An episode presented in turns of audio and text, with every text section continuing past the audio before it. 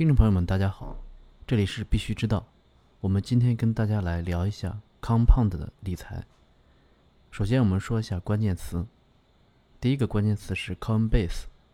第二个关键词是 compound 协议，第三个关键词是 COMP 代币，也就是 compound 的代币。第四个关键词是 DeFi 带头大哥。第五个关键词是预言机攻击。第六个关键词是。理财和盈利。首先，我们来看第一个关键词，Compound 是第一个获得 Coinbase 风险投资的项目，啊，这也是该公司为促进区块链创新而做出的努力。在此之前，Coinbase 宣布成立风险投资基金，以孵化处于爆炸行业的早期创业公司。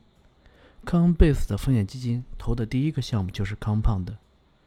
在二零一八年初，康胖子就获得了以康贝斯为首的八家投资机构的投资。哎，这从另一个侧面说明了康胖的无疑是一个明星项目。我们接下来看一下康胖的为什么能成为一个明星项目。康胖的主要是用来解决借贷问题。那我们首先从嗯借贷现有的问题谈起啊，也就是说。P2P 托管借贷所存在的问题。P2P 借贷是通过在线平台将贷款方和借款方联系起来，以便难以从金融机构获得贷款的个人或公司，通过约百分之八到十二的中间利率来获取贷款。另一方面，国外不少用户把 P2P 借贷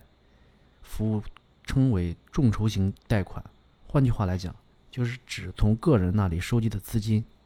为对个人、公司和项目提供贷款服务，其偿还的本金和利息重新分配给投资者的商业模型。因此，P2P 贷款方的主要责任是代表投资者直接对借款方进行信用评估，并理清贷款协议。第二个是委托管理客户资产。但是近年来，P2P 借贷公司问题层出不穷。例如，在某些 P2P 平台中，许多投资者因贷款方发布虚假信息而遭受损失。某 P2P 贷款公司在不提供担保的情况下发布虚假虚假信息，让不少投资者受到财产损失。啊，那么当前 P2P 借贷结构到底存在什么问题呢？第一个问题就是不透明，缺乏透明度。也就是当 P2P 贷款公司借贷方之间存在虚假贷款或者不良信用和抵押品评估不实，而使借方无法收回本金，会存在这种问题。还有就是交易对手风险，由 P2P 借贷公司的受托管投资和抵押品可能会被挪用，并且当 P2P 公司自愿关闭其业务时，投资者很难拿回其资产。啊，这也就是说 P2P 公司跑路，你你的资产肯定就拿不回来了。当然，并非所有的 P2P 借贷平台都存在上述问题，但是在选择贷款方和资产托管方面。投资者别无选择，只能选择信任中介机构。这样，当前能解决上述问题，就只能用非托管的抵押。啊，但是非托管的一比一的加密货币资产抵押，它会有一定流动性的问题。啊，我们来看一下托管抵押和非托管抵押的一些区别。P2P 的借贷具有托管抵押形式，换句话说，中介机构受个人委托，可以选择并决定借款方贷款利息。以及抵押品来管理资金，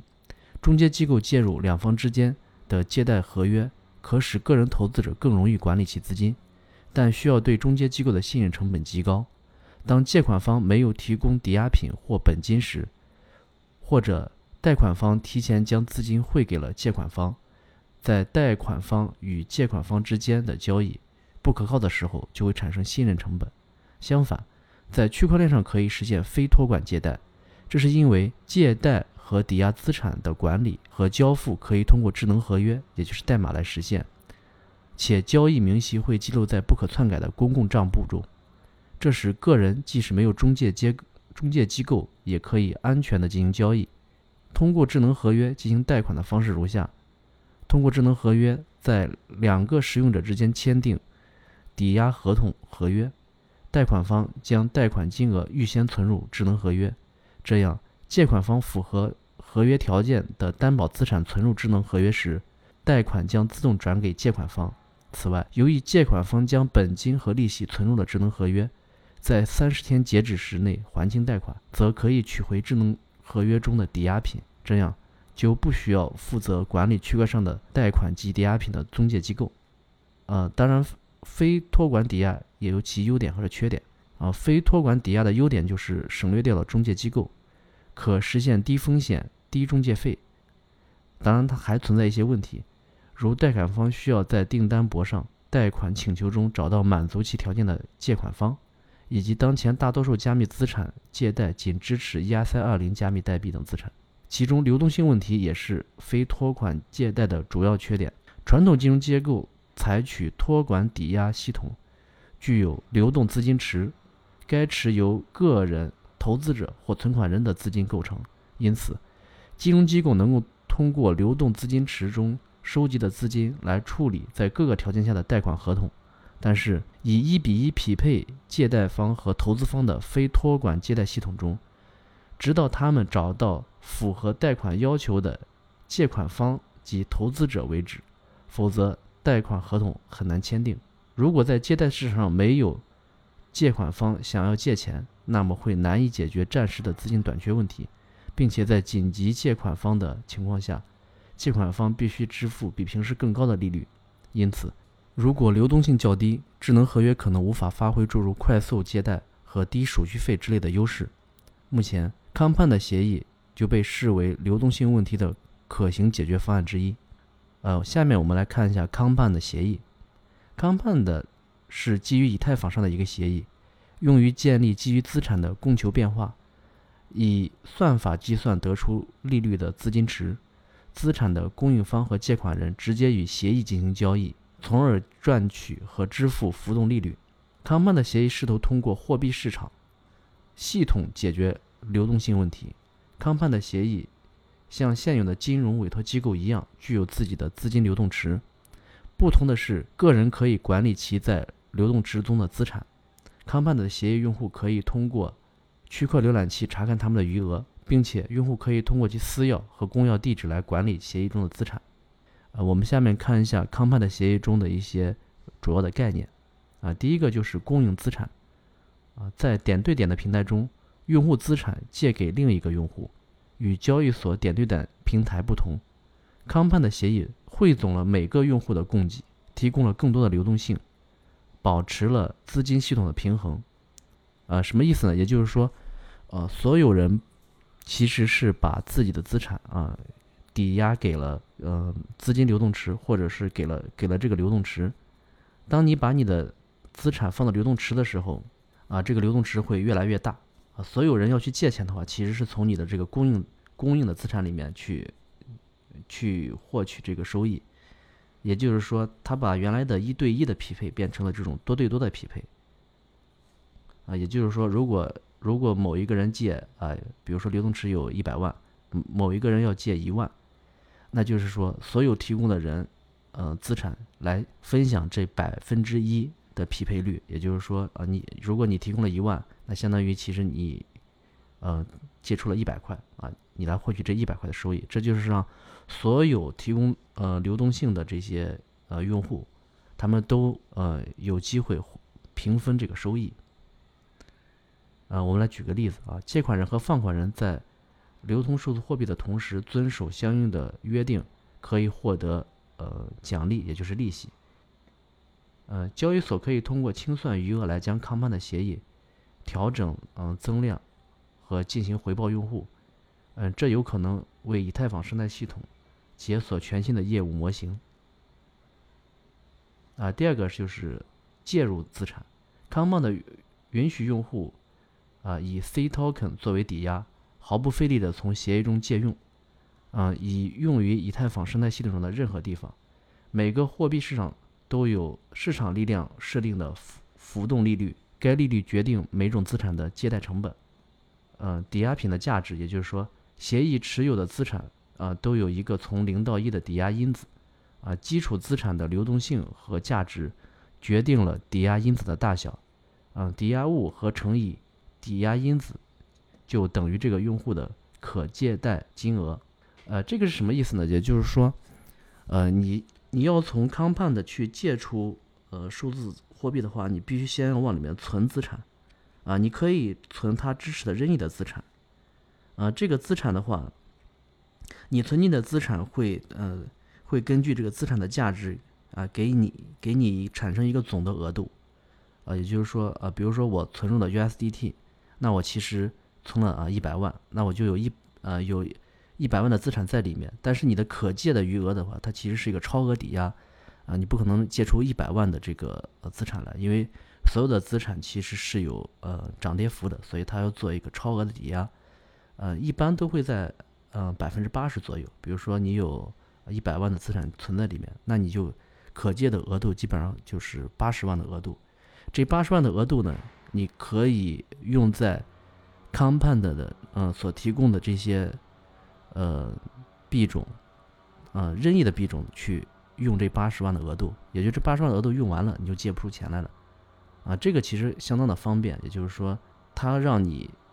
它让你呃很方便的就能啊借钱。接下来我们来讲啊风险和清算。如果某个用户在未偿还借贷价值超过其还贷能力，则可能按当前市场价格。减去清算折扣来偿还一部分借贷，以消除协议的风险。若用户的资金出现还款危机时，可能继续执行清算程序。啊，任何拥有介入资产的以太坊地址都可以调用清算功能，将其资产交换为借方的 C token 抵押品。呃，由于这两个用户资产和价格都包含在 Compan 的协议中，